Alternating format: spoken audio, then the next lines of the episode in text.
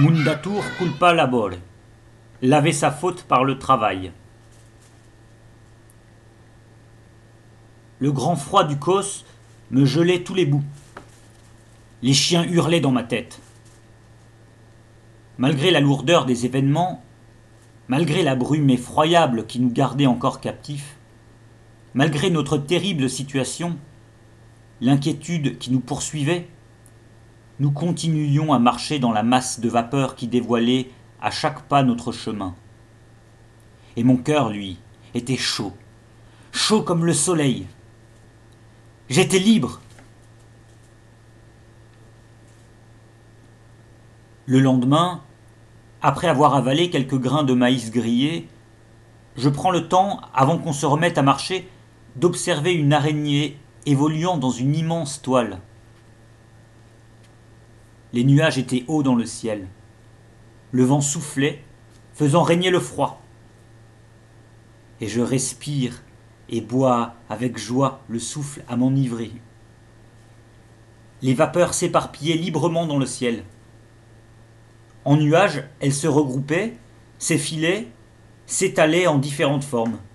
En un gros nuage qui rétrécit, se déplace, se déchire, jusqu'à disparaître. Je souriais à me réfléchir nuage. Nous descendons une rivière asséchée, et soudain nous nous retrouvons stoppés net par une barrière impossible à franchir. Une barrière dans ce désert, une frontière. Des écriteaux accrochés au grillage annoncent une propriété d'État. L'État nous barre la route. Il nous faut remonter la rivière asséchée, rejoindre un chemin balayé par le vent. De là, nous slalomons entre les tas de cailloux. Ce paysage étrange de caillasses empilées, ce paysage de clapasses, ravive mes douleurs au bras. Tous ces tas, nous, les gosses sans famille, les avons construits. Nous, les enfants du bagne. Et j'espère que toujours, ces tas de cailloux garderont la mémoire de nos efforts. Un travail forcé pour laver vos fautes, disait notre directeur, monsieur Leluc. Et je suis certain que les cailloux gardent la mémoire, car leur mémoire est infinie. En continuant notre chemin, apparaît une ligne électrique. D'un geste mécanique, je ramasse des pierres et les lance sur les isolateurs. Mon compagnon sourit un jeu comme un autre. Les oiseaux du malheur volent au-dessus de nos têtes, rapaces qui n'hésitent pas à nous arracher les yeux si l'un de nous tombe sur place. Et les chiens hurlent encore, je crois. Il me faut de l'eau. De l'eau, s'il vous plaît. Je peux apercevoir des ombres, des visages qui fuient aux fenêtres des maisons, des visages qui refusent de me voir. L'hostilité me fait reprendre la route sur le chemin de pierre. Des pensées noires naviguent dans ma tête. Comment vont les camarades? Sont-ils au cachot? Que vont-ils devenir? Une image du petit cimetière ne me quitte plus. Le petit cimetière, avec ses petites tombes, ces tombes d'enfants.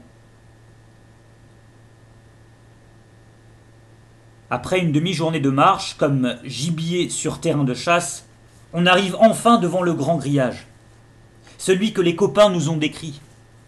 Comme prévu, de ma poche, je sors la petite pince qui m'ouvre la porte de la fin de notre calvaire.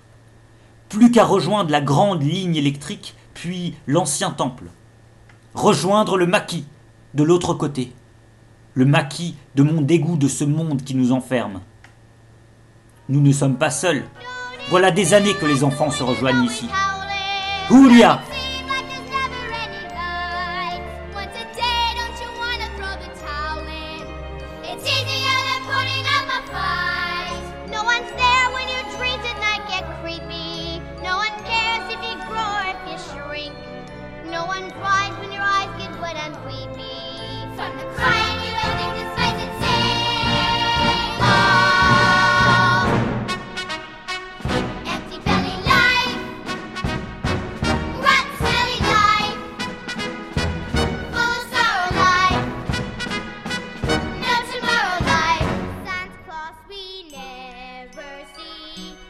Claus, what's that?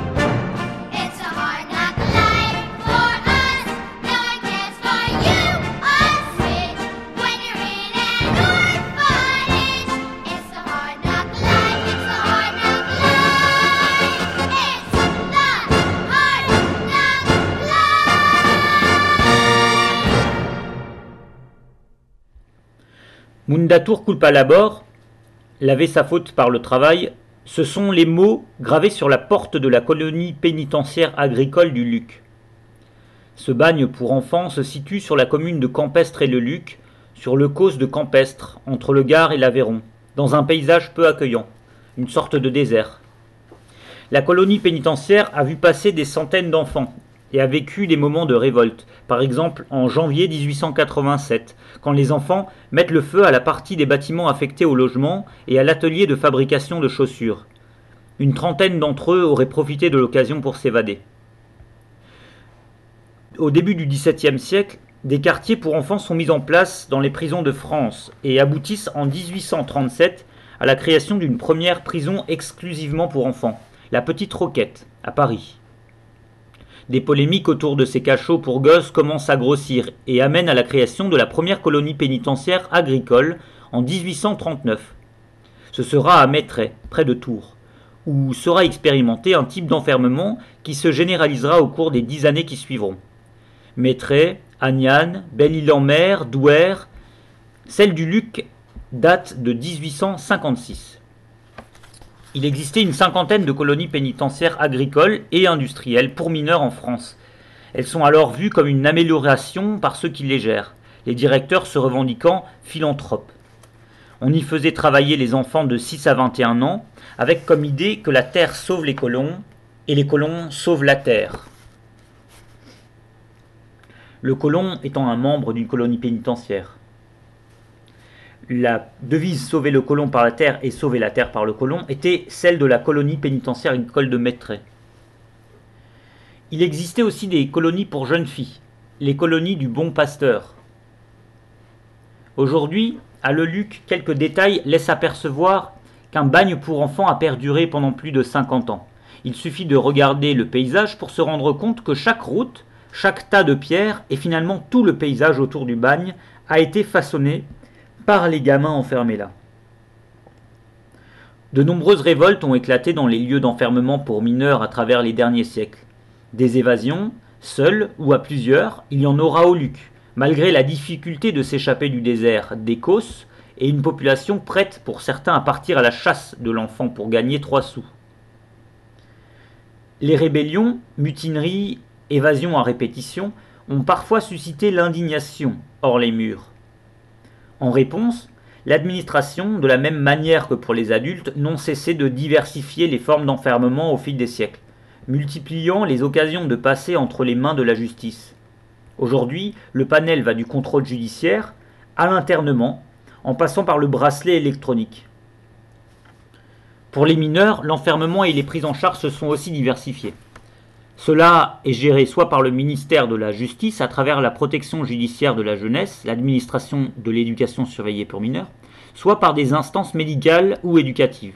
Les CEF, centres éducatifs fermés, résidences surveillées permanentes, les CER, centres éducatifs renforcés, encadrement éducatif permanent, les EPM, établissements pénitentiaires pour mineurs, lieux de détention pour mineurs, sont les lieux régis par la protection judiciaire de la jeunesse, mais il existe aussi les ITEP, les instituts thérapeutiques et pédagogiques, structures médico-sociaux encadrant les enfants ayant des troubles dits du comportement, ainsi que des, des dizaines d'autres institutions. Si le travail imposé n'est plus d'actualité dans les différents lieux d'enfermement pour mineurs, l'objectif reste toujours le même, cadrer les enfants en les occupant au maximum, afin de contrôler leur temps, leurs mouvements et leurs occupations, et ainsi les préparer à devenir de la main-d'œuvre docile. Des révoltes dans les prisons éclatent régulièrement contre l'enfermement, partout à travers le monde, et ce depuis que la prison est. Les formes de rébellion contre les cages peuvent être différentes, mais partout, elles font apparaître des éclats de liberté. Pour aller plus loin à propos de l'enfermement des mineurs, de la punition d'hier et d'aujourd'hui, il est possible de retrouver sur infokiosque.net diverses lectures, dont les articles de Zodaxa sur les bagnes, ainsi que le texte de Catherine Baker Pourquoi faudrait-il punir? Vous pouvez aussi écouter les documentaires sonores sur bandeorganisée.org et lire Milo l'incorrigible, parcours carcéral d'un jeune insoumis à la belle époque du collectif L'Escapade, disponible chez Niette Édition.